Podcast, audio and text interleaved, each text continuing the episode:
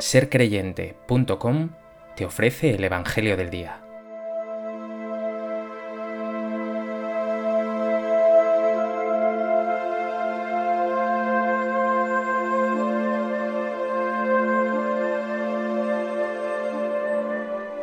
Del Evangelio de Lucas.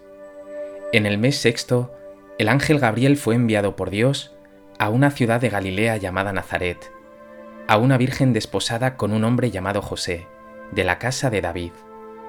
El nombre de la virgen era María. El ángel entrando en su presencia dijo, Alégrate llena de gracia, el Señor está contigo. Ella se turbó grandemente ante estas palabras y se preguntaba qué saludo era aquel. El ángel le dijo, No temas María, porque has encontrado gracia ante Dios concebirás en tu vientre y darás a luz un hijo, y le pondrás por nombre Jesús. Será grande, se llamará Hijo del Altísimo. El Señor Dios le dará el trono de David su padre. Reinará sobre la casa de Jacob para siempre, y su reino no tendrá fin. Y María dijo al ángel, ¿Cómo será eso? Pues no conozco varón. El ángel le contestó, El Espíritu Santo vendrá sobre ti y la fuerza del Altísimo te cubrirá con su sombra. Por eso el santo que va a nacer se llamará Hijo de Dios. También tu pariente Isabel ha concebido un hijo en su vejez, y ya está de seis meses la que llamaban estéril, porque para Dios nada hay imposible. María contestó, He aquí la esclava del Señor, hágase en mí según tu palabra. Y el ángel se retiró.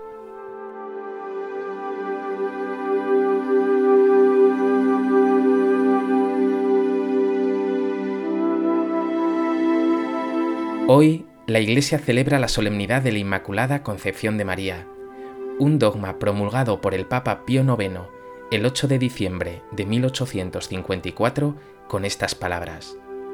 Definimos, afirmamos y pronunciamos que la Santísima Virgen María fue preservada inmune de toda mancha de culpa original desde el primer instante de su concepción, por singular privilegio y gracia de Dios Omnipotente en atención a los méritos de Cristo Jesús, Salvador del género humano.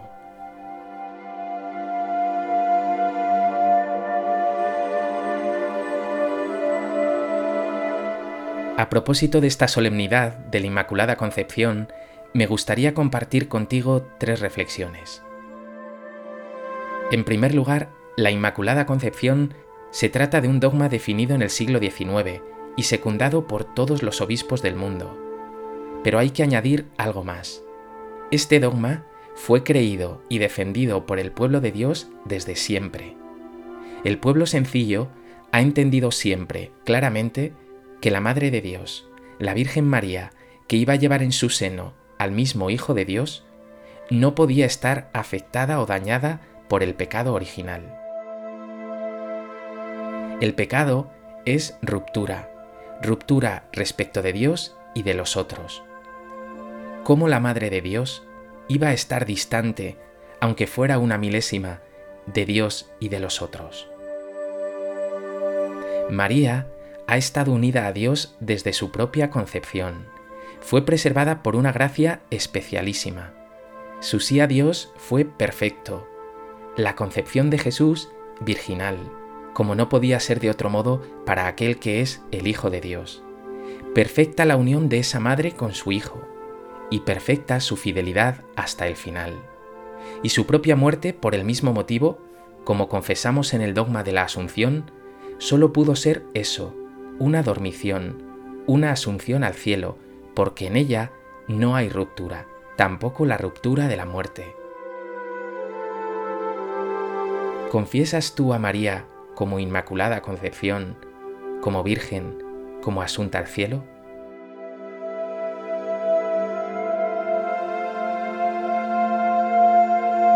Algo más. ¿Amas a María de corazón?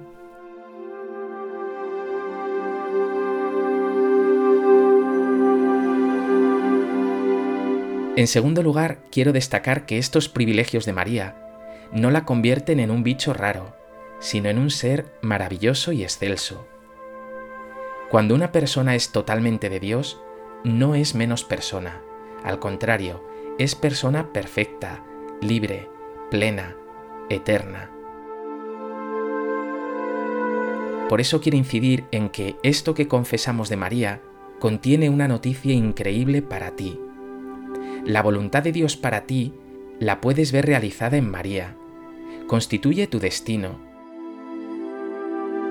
Dios no te soñó roto por el pecado, distante de Él, distante de tu prójimo. Dios te soñó pleno junto a Él, en una integración y felicidad eterna. Lo que ves en María realizado, un día se realizará en ti. María es tipo, modelo de lo que un día serás.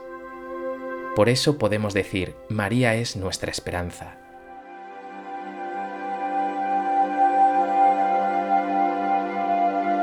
En tercer lugar, quiero añadir algo más. María no vive absorta en su ser, vuelta hacia sí misma. Que María sea de Dios, que haya sido privilegiada así por Dios, la convierte en misionera 100%. Vive volcada en la misión de ser madre de la Iglesia, en la misión de ser tu madre. Vive constantemente bendiciéndote, protegiéndote, llevándote de la mano hacia su Hijo Jesús. Su vida es estar al servicio de Dios y de nosotros. Es un ser maravilloso del que nunca se dirá lo suficiente. Por eso hoy quiero compartir contigo de una manera muy personal que he encomendado mi vida a la Virgen María. No hay mejor ni mayor protectora. E imagino mi muerte de su mano hacia Jesús, y alabaré por siempre sin cansarme las maravillas que Dios ha obrado en ella. Una increíble noticia para mi propia vida. Déjate de excusas y de historias con frases como no entiendo bien qué significa, no estoy muy de acuerdo con ese dogma o frases parecidas.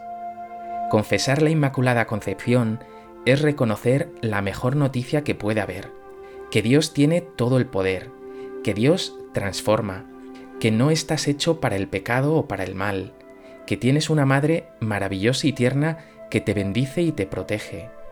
En definitiva, confesar la Inmaculada Concepción es confesar que aunque me veo envuelto en tinieblas, mi futuro es la luz, la alegría, la paz y la vida eterna junto a Dios, María mi Madre, los santos y todos aquellos que he amado. Virgen María, Madre mía Santísima, yo te amo y te alabo desde lo hondo de mi ser, y encomiendo mi vida a tu protección. Bendita eres por siempre Bendíceme, pues. No permitas que me pierda ni me envuelva en redes de muerte. Protégeme bajo tu manto, y en el momento de mi muerte, junto a los míos, tómame de la mano y llévame a tu Hijo Jesús. Alabaré contigo al Señor por los siglos de los siglos.